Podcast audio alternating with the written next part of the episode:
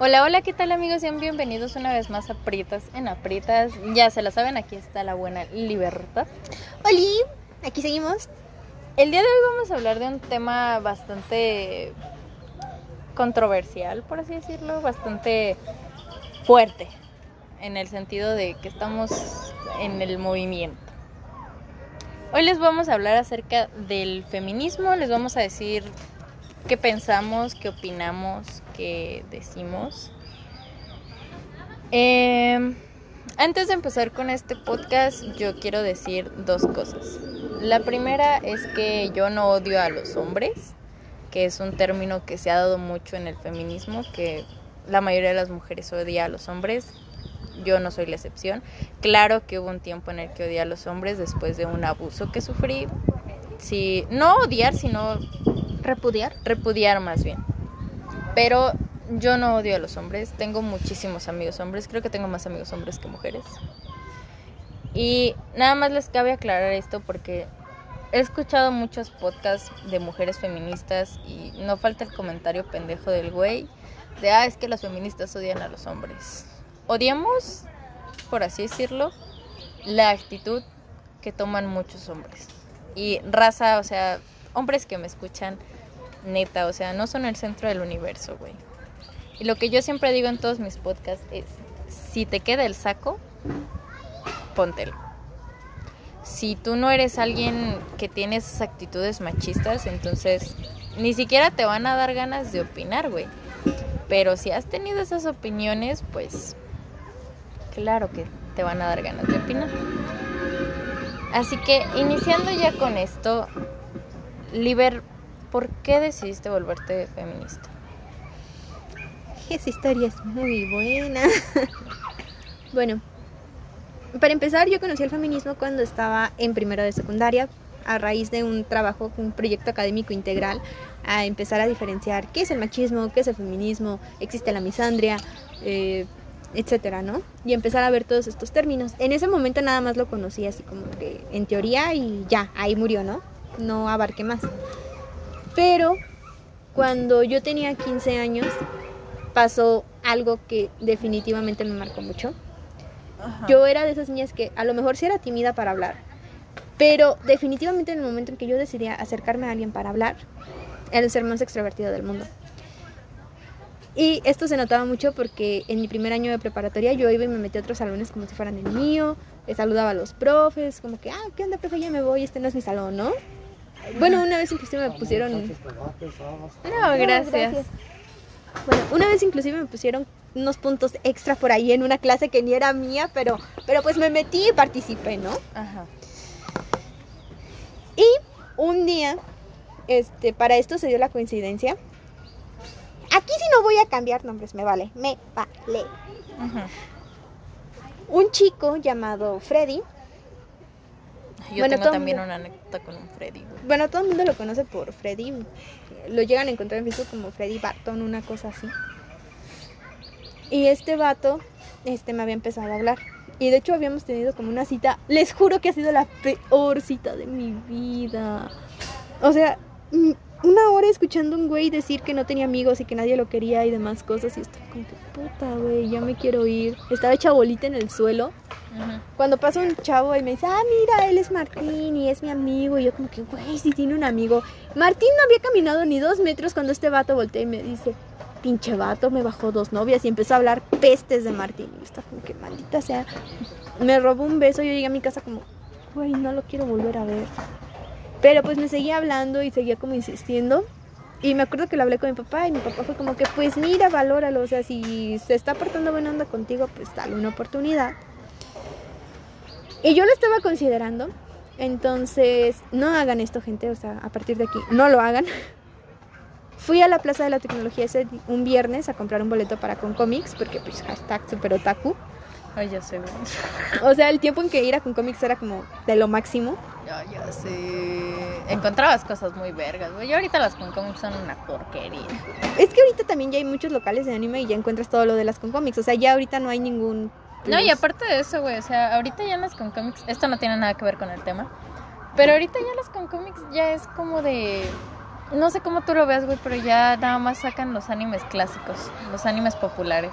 No o sea, ya, ya quieres buscar como que, no sé, a mí me pasó que yo una vez entré a una con cómic virtual y estaba buscando cosas de Kakujiro, porque la neta no encuentras muchas cosas de ese anime, porque no, no es un anime conocido.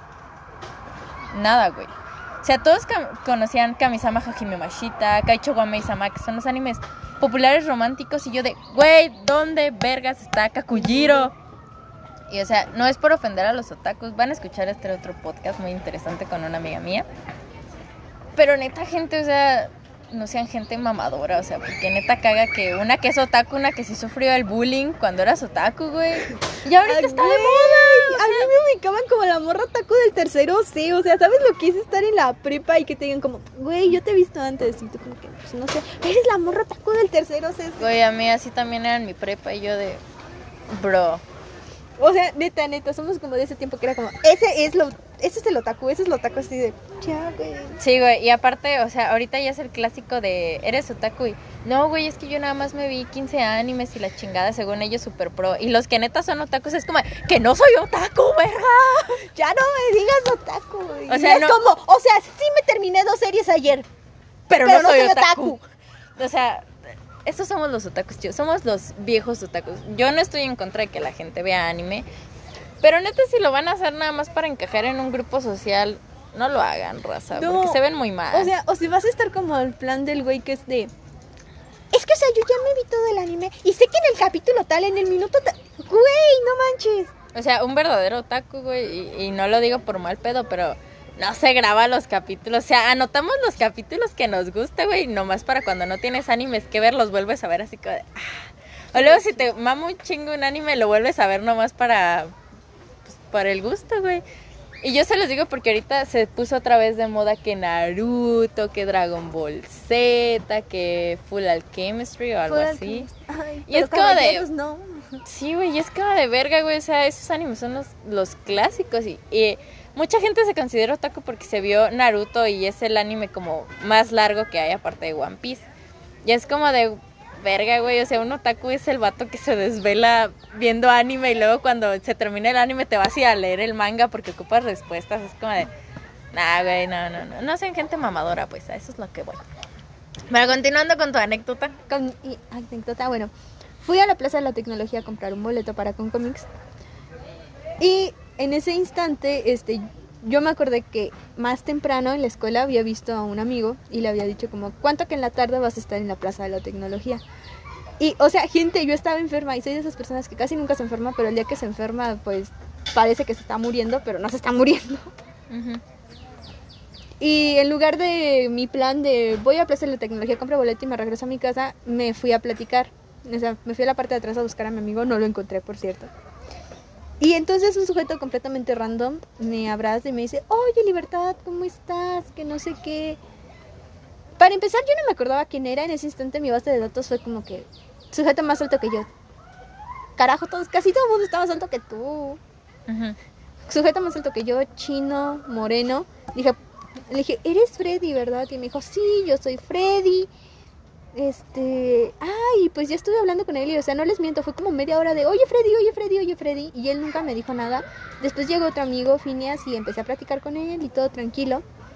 Cuando Freddy me dice, oye, te llevo a tu casa, y le dije, no, no hay problema, o sea, yo ahorita salgo y tomo la combi, no pasa nada. Y se la verdad sí se mostró muy insistente y me llevó a mi casa.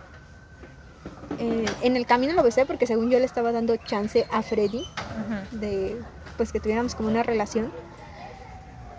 Y me dijo, oye, ¿por qué no te tengo en WhatsApp? Y le dije, ¿cómo? Pues si te acabo de pasar mi número. Que me dijo, no. Y o sea, todavía yo le enseñé en mi celular el número y todo. Y me dijo, ay, es que tengo otro número donde sí tengo WhatsApp. Y se lo pasé otra vez mi celular y estábamos hablando por WhatsApp. Cuando el verdadero Freddy me manda mensaje por Facebook. Y pues ya resultó que este sujeto no se llamaba Freddy, se llamaba Daniel. En ese momento yo tenía 15 años y él me dijo que él tenía 21 supuestamente. O sea, quieran o no, en este instante sí es un chingo de diferencia de edad. Y el vato se puso en plan de que no, pero es que yo sí quiero algo contigo. Y le dije, no, es que yo neta no quiero nada contigo. Y me dijo, no, mira, el domingo que yo vaya a la Concómica hablamos y no sé qué. Bueno, el sábado pues obviamente yo estaba muy asustada y todo eso lo pasé con mis amigas, con Ana. La verdad la quiero mucho, la amo, la adoro por haber estado ahí para mí desde siempre. Y cuando llegue el domingo, o sea, según Freddy y sus amigos, según me daban todo el apoyo y no sé qué. Y yo le dije a este sujeto el domingo, como sabes qué, es que la neta, pues, una disculpa, o sea, yo te confundí con alguien más, no quiero, no quiero nada contigo. Y me dice, no, mira que si el problema es mi edad, pues le decimos a tus papás que, tengo, que acabo de cumplir 18 años. Le dije, no, es que neta, yo no quiero nada contigo. Por más que yo le decía, no me gustas, no quiero nada contigo, yo no te conozco. Él insistía. Llegó a un punto en el que me empezó a dar datos de cursos que yo tomaba en la secundaria, mi horario de la secundaria, el horario de mis cursos, el nombre de mis amigos de la secundaria. Bueno, inclusive me dijo el nombre de mi primer novio de secundaria y el nombre de la amiga que según nos presentó y no sé qué tanto. O sea, yo estaba impactadísima porque yo no lo conocía y él sabía demasiadas cosas de mí. Y pues le dije que no, que no, que de verdad no quería nada con él. Y acto seguido, obviamente yo estaba muy asustada. Y Freddy empezó a decirme que yo era una puta, que era una zorra, que de seguro yo ya lo había estado engañando con este vato y que nada más había estado jugando con él. O sea, Ay, quiero aclarar, Freddy ya iba a cumplir 18 años. Y pues durante mucho tiempo, un año más o menos, Freddy se la vivió diciéndome que yo no valía la pena, que no merecía estar con nadie y muchas cosas así. O sea, me hizo sentir muy mal, de verdad. No había día que no me dijera que yo era una puta. De hecho, esto me cuesta mucho hablarlo. Prácticamente nunca había dicho los nombres ni nada. Que yo era una puta, que yo era una zorra que no merecía ser amada por nadie y así. Y justamente al año de que pasa lo del acosador, lo de Daniel, que aparece, salgo con la amiga que según nos presentó, con Karen.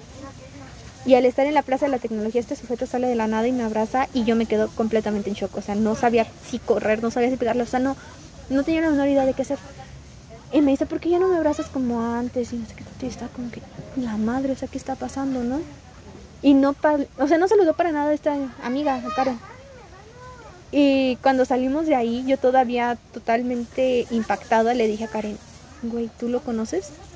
Y me dijo, no, yo no lo conozco. O sea, Karen no lo conocía. Contacté a mi exnovio de la secundaria solo para preguntarle si conocía a este güey o si su mamá lo conocía, porque inclusive él decía que hablaba con, que conocía a su mamá. Nadie lo conocía. Y al ver la gravedad del asunto, pues ya me tocó contarle a mi papá.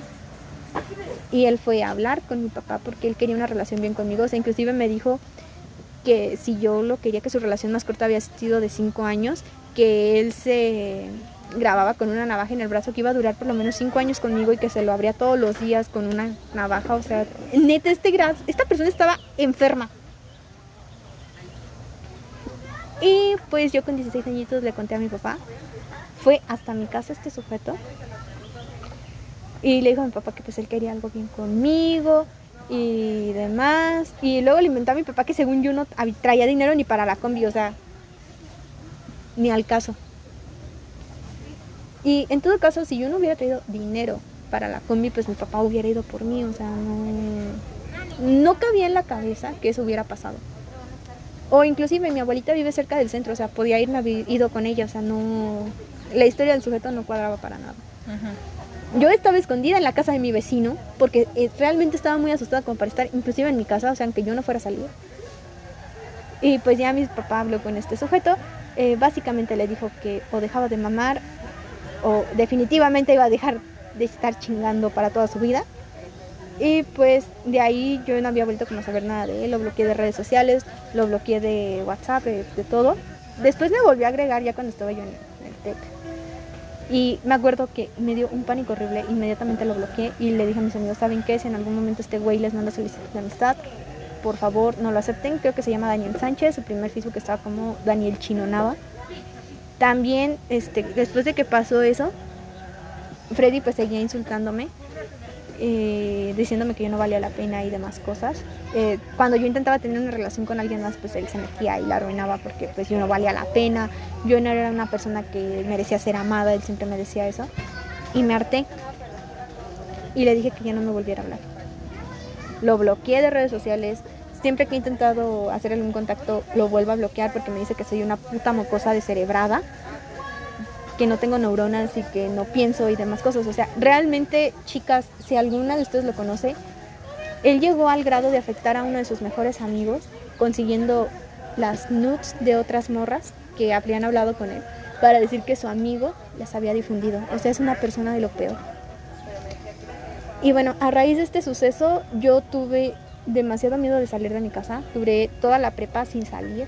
Solamente iba a mi casa y a la escuela, a mi casa y a la escuela. A veces intercambiaba las combis en las que llegaba a mi casa porque estaba realmente asustada de que alguien me estuviera siguiendo de nuevo. No hablaba casi con nadie. De hecho, hubo un tiempo que mi comunicación durante seis meses era sí y no, y no sé. Yo no decía nada más. Y neta, agradezco mucho que casi no había exposiciones en la escuela porque si no, qué desmadre, ¿no? Pero de verdad, yo no quería hablar casi con nadie, no le contaba nada a mis amigos. Y durante mucho tiempo creí que había sido mi culpa. La peor parte es que primero intenté justificarlo con que era mi ropa, pero güey, o sea, mi estilo de vestir era un pantalón de mezclilla, una sudadera y un par de Converse. Mi cabello estaba en una melena. ¿Cómo podía eso estar mal? ¿Cómo podía eso ser provocativo? Dejé de vestirme así. Dejé de salir. Dejé de convivir. Y me tomó años, de verdad, años asimilar lo que me pasó. Años asimilar que no fue mi culpa y que nadie tendría por qué haberme insultado de esa manera. Y todas esas cosas y demás, y el apoyo lo fui encontrando en mis amigas, o sea, principalmente en mis amigas y en redes de apoyo feministas. Y fue las que me hicieron darme cuenta que no era mi culpa, yo no había provocado nada y que ese sujeto estaba enfermo. Ya después me dijeron que el sujeto no tenía 21, tenía entre 23 y 25 años, o sea, neta, fue una situación horrible. Y hablar de ella hasta la fecha me cuesta. Y el haber dejado de hablar con las personas. O sea, imagínense, yo no hablaba con las personas y luego tengo una relación tóxica. Fatal, fatal, fatal. Sí, o sea, Oliver fue de mal en peor, güey. Nada me ayudaba a mejorar. Qué triste. Ay, qué bonita niña. Ay, sos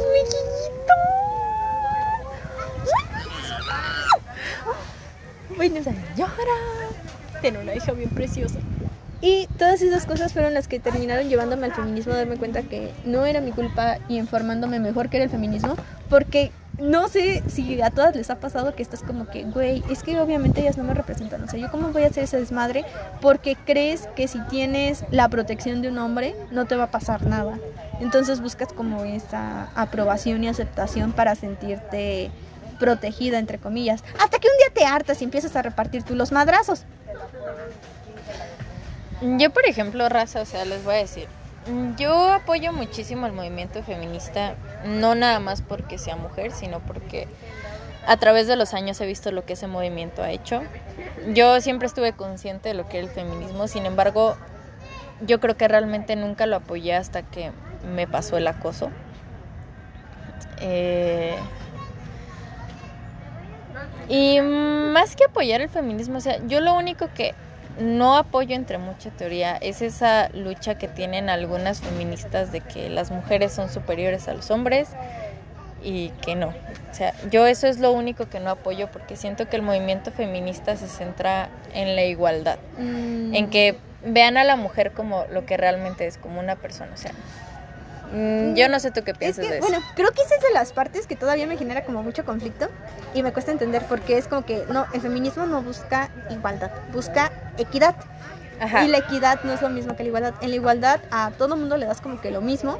Y es ahí cuando los vatos salen con sus comentarios pendejos de que, ay, entonces a nosotros también nos van a dar productos menstruales. Y es como, no, vato. No, o o, sea, sea- es equidad porque la mujer los necesita y se los vas a brindar. Tú no los necesitas, obviamente no te los van a A brindar. lo que yo, lo, lo que yo me refiero con igualdad es más en el sentido laboral, ¿sabes? Porque yo ese es el movimiento feminista con el que yo empecé, el ver cómo las mujeres empezaron a buscar la igualdad en trabajos. Cabe aclarar, amigos, que yo soy muy consciente de que hay trabajos que no los puede hacer una mujer.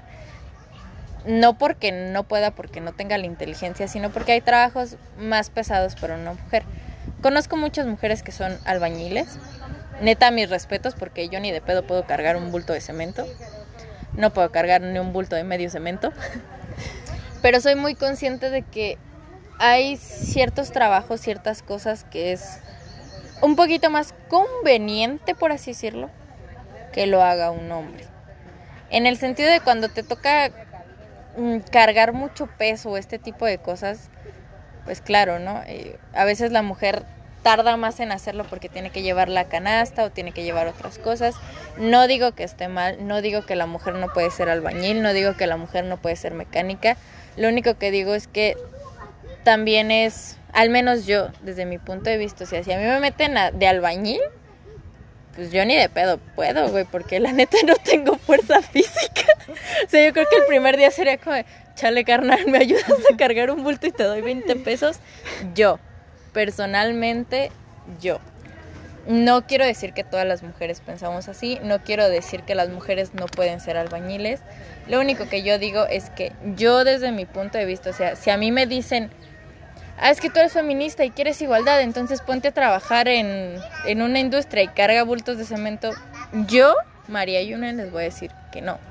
Porque yo conozco mis capacidades, güey. Sé que ni de pedo puedo cargar un bulto. O sea, Ay, neta, güey. Tenía tantas ganas de decirte, pues yo sí puedo, pero ¿qué creen? Tengo síndrome de Ehlers-Danlos, cargo algo y ya se me cayó el brazo. Exacto, o sea, es o que sea, no, parece mamada, pero me disloqué un hombro haciendo una práctica de la escuela que ni siquiera era cargar fuerza, o sea, era un movimiento repetitivo y con eso se me jodió. Ajá, o sea, es que yo siento que es, que es más que eso, o sea, yo me refiero a la igualdad en el sentido de, de los trabajos, ¿sabes? Porque la neta sí, yo se los voy a decir honestamente, yo soy ingeniera, yo vivo todos los días el machismo, porque claro que en una ingeniería me van a pagar menos porque yo no hago trabajo pesado. Claro que me ha tocado, claro que me ha tocado pelearme con mis jefes y decirle, güey, es que no se me hace justo les voy a contar una anécdota de, del machismo masculino que viví. En una fábrica que se dedica al tratamiento de aguas, no es de aquí de la ciudad de Morelia, es de cerca de la costa, más en específico en Fiernillo. Me tocó trabajar con un güey. Yo honestamente tuve que hacer fácil 10 entrevistas para que me dejaran entrar a esa fábrica.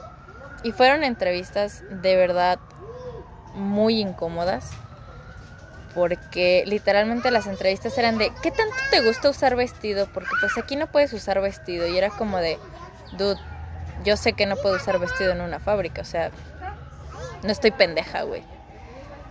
Lo que más me molestó y el primer indicio que dije yo no en ya salte de aquí fue que yo de la universidad salí con promedio de 9.3. El güey que estaba trabajando conmigo salió con promedio de 6 y le pagaban casi el triple de lo que a mí me pagaba. Y yo en un principio dije, ok, él está trabajando en la industria como tal, o sea, él tiene que hacer cargamentos, tiene que hacer otras cosas, y él trabajaba 10 horas. Yo dije, ok, chance así se maneja este mundo, ¿no? Porque cabe aclarar que en las industrias mientras más trabajas, más te pagan, en algunas. Yo trabajaba nada más 6 horas, por lo cual mi paga estaba dentro de los estándares que se suponía que me tenían que pagar. Lo que me molestó es que al final de cada mes nosotros teníamos que presentar un proyecto. Un proyecto que se pasaba a revisión general y si ese proyecto entraba, entonces te daban a ti la posibilidad de hacer la investigación de ese proyecto. Todos los proyectos que yo presenté, ninguno lo aceptaron. Y cuando yo les pregunté por qué, las primeras veces sí dije, güey, pues la neta mi proyecto está bien culero. O sea, yo lo admitía, o sea, porque la neta no, no, no tenía conocimiento de cómo el tratamiento de aguas funcionaba. Después de que investigué como el tercer cuarto mes, yo presenté un proyecto, la neta, muy bueno. Y cuando le pregunté al gerente que por qué mi proyecto no había salido, porque claro, a mí me gusta preguntarle a la gente para yo saber cómo mejorar mis proyectos, yo no se lo pregunté en, mal pedo. Me dijo, es que si tuvieras un asesor hombre, sale tu proyecto. Y yo de, perdón, ¿qué? Me dice, sí, consíguete un asesor hombre y tu proyecto sale. Le dije, o sea, la neta sí me mamé y por eso me corrieron de esa. Porque le dije, en buen rollo, salí con promedio de 9.3. Fui de los primeros 10 promedios de mi ingeniería. Te estoy presentando un proyecto que me tardé más de 6 meses en hacerlo. Y neta aceptaste un proyecto todo pendejo de un güey que salió con promedio de 6. Y su única respuesta fue, es que él es hombre, él sí va a poder presentarse a las exposiciones. Yo de, ok. Le dije, entonces, me estás aplicando machismo. Me dice, no, es por tus capacidades. Yo le dije, güey, te repito, salí con promedio de 9.3. Tengo experiencia en muchísimas empresas. Dije, y te he trabajado todos los días y yo le llegaba puntual, o sea, si a mí me decían 6 de la mañana tienes que estar aquí, yo 5.45, 5.50 estaba ahí afuera. Nunca le llegué tarde, siempre salía a la hora que me tocaba, nunca le di ningún problema. Los proveedores de los compuestos químicos me conocían, era a la que le hablaban y según él no tenía capacidades. Y yo de, güey, ¿sabes qué? Quiero mi renuncia. Y todavía me dice, no te voy a pagar este mes porque no lo terminaste. Yo le dije, ok, ¿me crees muy pendeja? Y me dice, no. Y le dije, ok, entonces deberías saber que conozco las leyes de los trabajadores. Dije, si no me pagas, tienes una demanda. Y su única respuesta fue, las demandas de mujeres nunca van a salir. Y yo, ok. Lo demandé, lo corrieron y esa empresa actualmente ya no está trabajando porque no fui a la única que le pasó. Entonces, yo sí les voy a decir que eh, o sea, apoyo el movimiento feminista porque, una, estudiar una ingeniería sí es muy pesado para una mujer, no en el sentido de la materia, no en el sentido de la carrera, sino que te topas con muchísimo machismo, con muchísimo odio hacia tu persona. Y sobre todo te topas con los clásicos pendejos que no vas a poder hacer esto porque eres mujer. Yo se los digo Mm, de verdad, una mujer puede estudiar mecatrónica y él puede o ella puede encontrar la manera de cargar un carro o de hacer cosas porque la mujer es inteligente. El problema está en que yo se los digo no para asustarlas, no para decirles nada, pero de verdad, si van a estudiar una ingeniería, prepárense para el machismo que pueden vivir. Porque es complicado y es necesitas una mentalidad muy fuerte para que no te afecte como ellos esperan. Porque no sé si a ti te ha pasado, Liber, pero a mí sí me ha pasado que me dan ganas de tirar ya toda la basura y decir, ya, güey.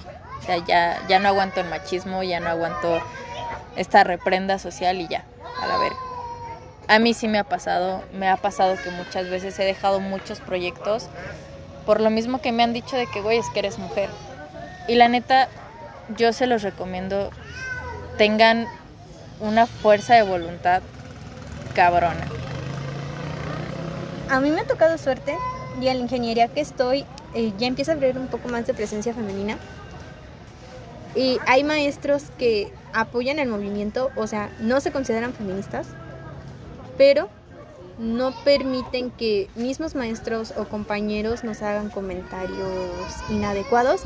De hecho, me acuerdo el año pasado cuando se hizo el 9 de marzo sin mujeres, yo estaba entre SIVA y no iba a la escuela porque realmente quería apoyar el movimiento, pero también entendía que mis clases eran importantes y el jefe de departamento en ese momento que me daba clases me dijo, yo no te quiero aquí el lunes 9 de marzo, te quedas en tu casa, porque es importante este movimiento y él aprovechó esa hora para hablarle a sus alumnos, a los hombres, de por qué era importante apoyarlo y hacerlos reflexionar y además pues pasarles más videos de soldadura de tal manera que nosotras como mujeres no nos viéramos afectadas por no acudir ese día a clases.